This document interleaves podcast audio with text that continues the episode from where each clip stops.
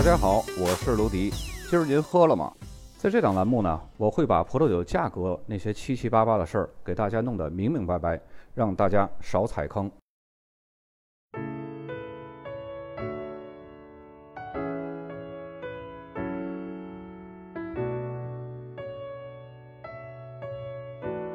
本期节目，我们来说一下罗纳河谷的最后三个特级村。严格意义上来说呢，应该是最后四个特级村法定名称，因为其中有一个伯姆德威尼斯，它是一个特级村，两个特级村 AOC 的法定名称。咱们还是按照老的规矩，从北往南逐个的描述。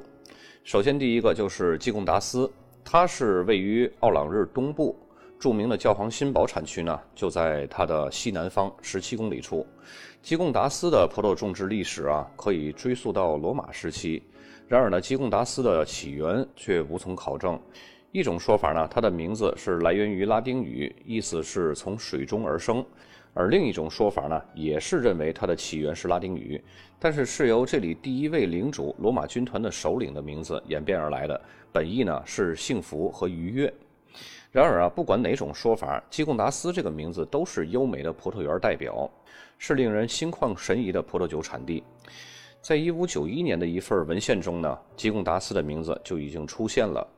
自从十二世纪到十七世纪，吉贡达斯和下面一会儿要讲到的瓦给拉斯都是属于奥兰治亲王的封地，后来呢被路易十四所吞并了。瓦给拉斯的徽章呢，主视觉是一块盾牌，在盾牌中呢多了两把交叉的钥匙。吉贡达斯呢，则突出了三个与村庄历史息息相关的符号。钱币、号角和橄榄枝，所以说，无论是基贡达斯酒瓶上的号角，或者是瓦给拉斯酒瓶上的钥匙，都是来源于奥兰治拿骚家族的家族徽章。而作为一个拥有悠久的葡萄酒酿造历史的地方呢，基贡达斯在南罗纳河谷有着特殊的市场地位。基贡达斯是在1971年被授予的特级村法定产区，和其他的南罗纳河谷产区一样，都是属于地中海型气候。年日照时间呢长达两千八百个小时，这个时长要比教皇新堡还多一百个小时呢。所以当地的气候呢相对更为干旱和炎热。蒙米埃尔山脉是当地葡萄园微气候的最大影响因素，它将该产区的气候一分为二。一边呢比较凉爽，另一边呢则比较炎热，但是这里的气候呢也会受到密斯特拉风的影响，起到调节温度的作用。同时呢，当地的高海拔也是调节温度的一个重要因素。基贡达斯拥有葡萄园的面积是一千二百二十五公顷，葡萄酒年产量约为三百六十多万升。当地的土壤呢主要是分为两部分。埃米埃尔山脚下靠近河岸的部分，主要是冲积土形成的梯田结构，土壤中呢富含石灰质红色粘土。南北走向的蒙米埃尔山脉的上方有三道东西走向的沟壑，这里呢也种植了大量的葡萄。这里的土壤就是以灰色的石灰岩、黑色粘土以及泥灰土为主。这里出品的葡萄酒主要是以红葡萄酒为主，占据总产量的百分之九十九。酿酒可以使用整个罗纳河谷法定产区允许的所有红葡萄品种来酿造，但是在调配的比例上会有一定的规范。这里歌海纳的使用比率最高是百分之八十，希拉和莫和怀特最少占比要达到百分之十五，其他的部分呢，则可以用其他的法定葡萄品种来补齐。这里的红葡萄酒风味集中平衡，酒款香气丰富，强劲中不乏细腻。展现出野生樱桃、草莓的红色水果，以及成熟的黑莓、黑醋栗的黑色水果香气。经过一段时间的陈年呢，还会涌现出森林地表和松露的气息。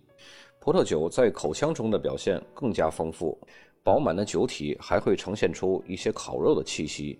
因为土壤的因素呢，不同地块上出品的葡萄酒也会有其独特的风味儿。同时呢，也可以从吉贡达斯找到更加成熟的风格，喷涌着李子干和无花果香气的葡萄酒。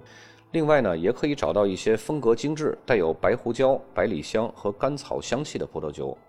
如果用一句话来总结这里的葡萄酒呢，就是睿智的猛男，大哥的风采，柔和和优雅在他的身上是找不到的。所以各位女士，如果你要是想活成大哥的女人，你首先就要体验大哥的风采。兴许当你深度痴迷了之后呢，自己就活成了大哥。另外，这里也出品极少量的桃红葡萄酒，约占总产量的百分之一。对于酿造桃红葡萄酒的葡萄品种所使用的规定呢是比较宽泛的，最多是百分之八十的歌海纳，其他的法定品种呢则占比最多是百分之二十五。这里呢并没有要求希拉和穆赫怀特必须至少要占有百分之十五的比例。这里出品的桃红葡萄酒呢风格新鲜，一般是干型，会呈现出鲜美的红色水果以及香料的香味儿。需要指出的是，南罗纳河谷历来都是法国的高品质葡萄酒极具性价比的产区。很多的权威网站在多年来选出的法国十大性价比最高的酒款中，来自罗纳河谷的葡萄酒就经常占据半壁江山乃至更多。其中呢，就不乏来自教皇新堡和吉贡达斯这两个特级村的葡萄酒。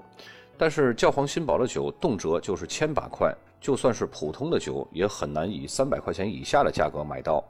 而吉贡达斯的酒呢，最贵也不会超过五百块左右。这种价格差呢，也是有很多的因素的。首先，教皇新堡以前一直是作为教皇的御用酒，名气首先就打出去了。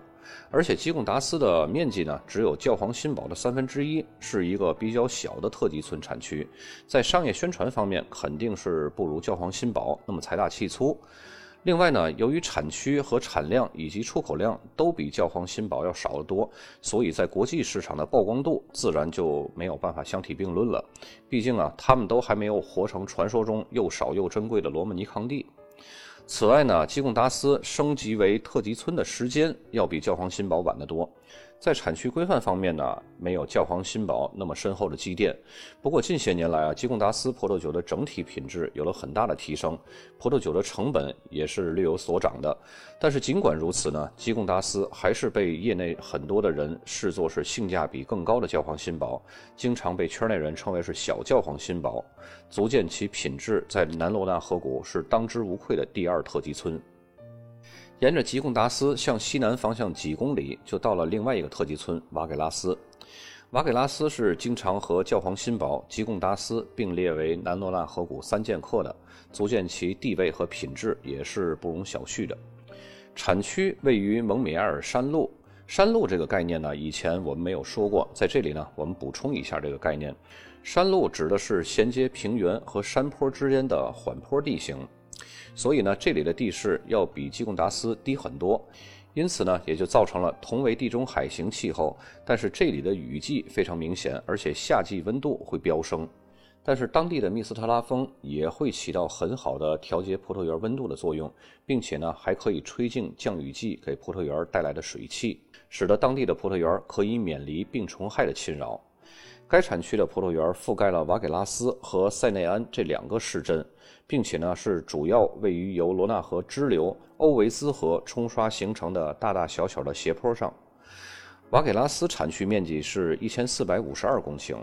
葡萄酒年产量是四百六十八万升。这里的土壤是由冰河时代的第四纪冰川，大约是在公元前十二万到三十万年前李斯期的冲积土构成的。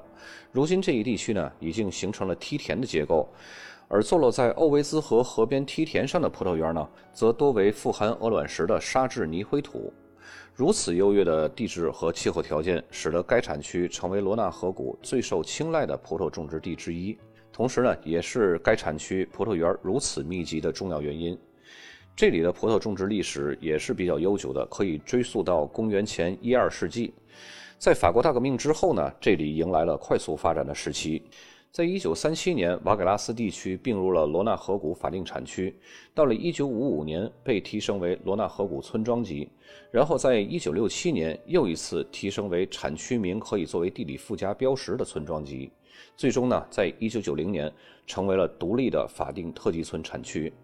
可以说，瓦格拉斯是科班式的晋升，每一步都没落下，每一步都走得很稳。并且呢，在一九九八年以来，一直是阿维尼翁节的官方指定葡萄酒，在国际的消费者中呢，树立了广泛的声誉。这里的红葡萄酒产量占到了百分之九十四，风格呢酷似吉贡达斯红葡萄酒，不过口碑呢却不如吉贡达斯的。瓦格拉斯和吉贡达斯在歌海纳的使用比例上存在着差异，吉贡达斯酿造红葡萄酒时必须是加入不超过百分之八十的歌海纳。而瓦给拉斯要求的最低使用标准是百分之五十的格海纳，其余呢可以是希拉和穆赫怀特。这两种葡萄的使用最低要求呢是百分之二十，所以这里的酒款呢通常会展现出深邃的颜色，散发着黑樱桃、碎石的香气。陈年后通常会展现出类似于无花果和淡淡的烘烤香气。酒款风格是非常的粗犷，非常的雄壮。如果要是把基贡达斯的葡萄酒比作是有勇有谋的关云长，那么瓦给拉斯的葡萄酒呢，则是有勇无谋的张翼德。这里的白葡萄酒呢，占总产量的百分之五，主要使用的葡萄品种是白格海纳、布布兰克、马山、湖山，还有维欧尼。酒款中啊，通常会呈现出淡淡的金黄色，香气中通常会展现出丰富的花香，还有森林灌木的香气。此外呢，这里的桃红葡萄酒占总产量的百分之一，主要使用的品种是歌海纳、穆赫怀特和神索。葡萄酒的颜色通常是呈现出粉红色，以新鲜红色水果的芳香为主，同时还会带有淡淡的香料味儿。从这里再往西南走一点儿，就到了伯姆德威尼斯，也是位于蒙米埃尔山脉的脚下。威尼斯这个名字啊，很容易让我们联想起意大利的威尼斯，但是这个地区和意大利那个水城是没有任何关系的。这是德威尼斯的一个派生词，来自于文奈辛公国，它曾经是教皇国的一部分。这里的历史相较于其他产区要短一些，但是它的法定名称是比较特殊的。大家还记得上期节目我们说到的拉斯多特级村，它是一个地方两个特级村 AOC 的法定名称，一个是干红，一个是自然甜酒。那么波姆德威尼斯呢，就是另一个和拉斯多一样具有特殊身份的特级村，也是一个地方两个特级村 AOC 的法定名称，也是一个干红，另一个呢是自然甜酒，只是它的标识在酒标上的写法不是威迪恩，而是波姆德威尼斯麝香。我们还是将两个 AOC 分开说，现在只针对波姆德威尼斯的干红葡萄酒法定特级村来描述。在一九五七年，这里被并为了罗纳河谷法定产区。在一九七八年呢，产区升级成为了可以将产区名作为地理附加标识的罗纳河谷村庄级，并且最终呢，在二零零五年的九月份，产区再次升级成为了独立的法定特级村产区。这里的气候也是属于地中海型气候，阳光充足，天气呢十分炎热。由于蒙米埃尔山脉在这一片区呢挡住了密斯特拉风，使得当地的降温效果不是那么好。这里的土壤主要分成三类，一种是来自三叠纪时期富含铁元素的褐色土壤，第二种呢是白垩纪时期的浅色土壤，表层是泥灰质石灰岩土壤。富含铁元素，这种土壤呢，主要是分布在梯田上，十分适合希拉和格海纳的生长。第三种呢是侏罗纪时期的灰色土壤，主要由深色的富含淤泥、粘土、沙石的泥灰土组成。这些土壤啊，分布在蒙米埃尔山脉的东边和东南朝向的山坡上，能够同时保证葡萄的采光和炎热气候下葡萄根部的供水问题。产区葡萄园的面积是六百八十公顷。葡萄酒的年产量呢是二百二十八万升，百分之百是红葡萄酒。最主要的红葡萄品种呢是歌海纳。法律规定，在混酿葡萄酒中呢，歌海纳的最低比例是百分之五十。其次呢是希拉，法律规定的占比呢是百分之二十五到百分之五十。另外呢，也可以加入神索、加里酿、穆和怀特以及少量的布布兰克、马山、湖山等白葡萄品种。歌海纳为葡萄酒带来了红色水果、甘草和新香料的气息，希拉则带来了浓烈的色泽、丰富的香气以及陈年的潜力。穆赫怀特作为前两个品种的补充呢，带来更为复杂的黑色水果、皮革和灌木的香气。最后再混入不超过百分之十的神索、加里酿等次要品种以及白葡萄品种，这样呢就会给葡萄酒带来一抹独具特色的味道，以塑造酿酒人的独特风格。酿造出的葡萄酒通常是带有浓郁的红色和黑色水果风味儿，一些甘草和香料的气息则会让葡萄酒变得更加复杂迷人。通常这里的葡萄酒可以熟化三到十年，陈年后会展现出更多迷人的皮革、蘑菇以及肉干的味道。还有另外一块区域，虽然名字类似，但是生产着完全不同风格的葡萄酒，同时呢也是不同的法定名称。这块区域被称为伯姆德威尼斯麝香。葡萄种植面积是三百一十四公顷，年产量是五十四万升，其中甜红占百分之二，甜桃红占百分之十四，甜白占百分之八十四。这一产区啊，在一九四五年就被法律认定为法定产区了，比前面说到的波姆德威尼斯干红葡萄酒特级村法定名称呢更早。波姆德威尼斯麝香只生产天然加强型甜葡萄酒，使用的葡萄品种呢是百分之百的小粒白麝香或者是小粒黑麝香来酿造。大家需要注意一下，这里的自然甜酒和上一期提到的拉斯多自然甜酒使用的葡萄品种完全不同。拉斯多自然甜酒使用的主要品种是歌海纳。这里的小粒麝香葡萄在采收时含糖量必须要达到每升二百五十二克以上。同时呢，在酿造这类葡萄酒时候呢，需要在葡萄酒发酵到一半的时候，也就是酒精度达到五度到十度的时候，就要使用纯度不低于九十六度的酒精来加强。通常这里使用的酒精呢，是当地的葡萄发酵蒸馏后取得的酒精。加强后的葡萄酒酒精呢？必须要大于十五度。这些葡萄酒因为经过酒精的加强，在类型分类中呢，属于加强型的葡萄酒。这种加强型甜葡萄酒通常会带有纯净的果味和鲜活灵动的香气，散发着阵阵花香以及柑橘类水果和荔枝的香气，口感甜美，酸度点缀的恰如其分，酒精度高，回味十分悠长。接下来我们按顺序来看这三个特级村的酒标。首先，第一个，大家看到左边箭头指向的就是基贡达斯特级村。基贡达斯的酒标一般都是非常简约化的那种风格。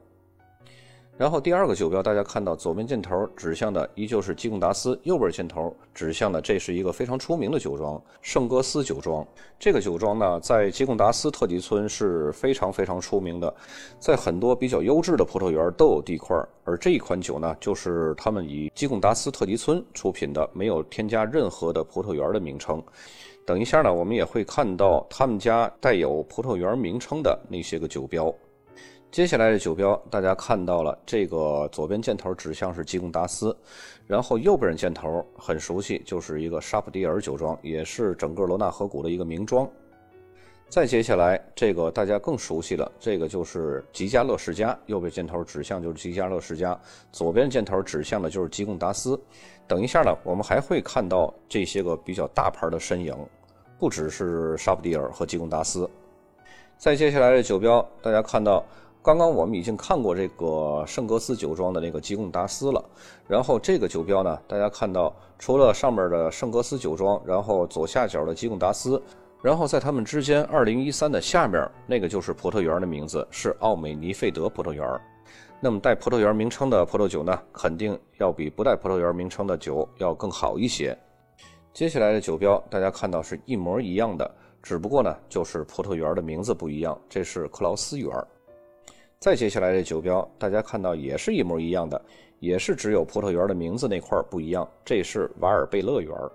大家看到这几个圣格斯酒庄的酒标，就可以想象到圣格斯酒庄在吉贡达斯的实力和地位了。刚刚说到一会儿还会看到大牌的身影，这个现在就来了。这瓶酒大家看到很眼熟。就是德拉斯兄弟的，他们也是在罗纳河谷，像吉加勒世家和沙普蒂尔一样的神一般的存在。左边的箭头指向的就是吉贡达斯，右下角箭头指向的就是德拉斯兄弟，然后最上面那行字指向的是葡萄园名字，是维纳哲葡萄园。然后最后一个吉贡达斯特级村的酒标呢，这是我给大家发放的福利。前两天啊，我抄底捡了个漏，一共也就是有几箱吉贡达斯的特级村葡萄酒。然后价格是超乎你的想象，市场均价的一瓶你可以买走两瓶。详细的酒款介绍呢，我也会放在文稿当中，大家如果有兴趣可以看一下。接下来咱们换产区了啊，到了瓦给拉斯，大家看到左边的箭头指向的就是瓦给拉斯那最大的字，然后右边的那个箭头，大家还有印象吗？这个虽然我写上了，但是大家回忆一下，以前我们在讲勃艮第的时候，经常会出现这两个单词，就是老藤的意思。法国的老藤就是这么写的。如果你要是看到一瓶法国酒上面写着英文的老藤，那么百分之九十五以上都是假酒。接下来酒标，大家看到左上角箭头那个圆拱字，就指向的是瓦给拉斯。再接下来酒标，大家看到左边是中下部，指向的依旧是瓦给拉斯特级村。再接下来又换产区了，来到了伯姆德威尼斯。大家看到左边箭头指向的就是伯姆德威尼斯，然后右边的箭头呢还特意标注出来是罗纳河谷的特级。接下来酒标圆拱的那个位置显示的也是伯姆德威尼斯。再接下来这个酒标，大家看到左下角最下方的地方显示的就是波姆德威尼斯。这个酒标很简约，它只写了一个波姆德威尼斯，其他的任任何的信息都没有。但是呢，这个也不影响。接下来的酒标呢，大家看到有所不同，在波姆德威尼斯的前面加上了 Moscat，就是麝香，这就是一瓶波姆德威尼斯麝香葡萄酒。右下角呢显示的这个依旧是一个非常熟悉的面孔，就是德拉斯兄弟酒庄。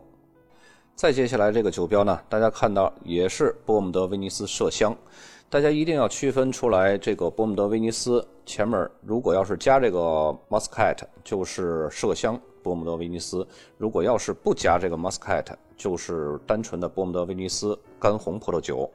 而且你看它这个上面的 AOC 的拼法也是不一样的，这个 AOC 的中间使用的是波姆德威尼斯麝香的全称。好，那么从这里开始呢，咱们整个的罗纳河谷的十七个特级村，加上两个填白的法定特级村 AOC 名称呢，就已经全部都讲完了。下期我们会讲到哪个产区呢？还是要看大家在评论区里边留言的呼声，哪个呼声比较高，咱们就讲哪个。本期节目就到这儿，咱们下期再见。最后，大家不要忘记去文稿当中看一下那个发放福利的吉贡达斯。由于数量非常少，价格非常便宜，先到先得。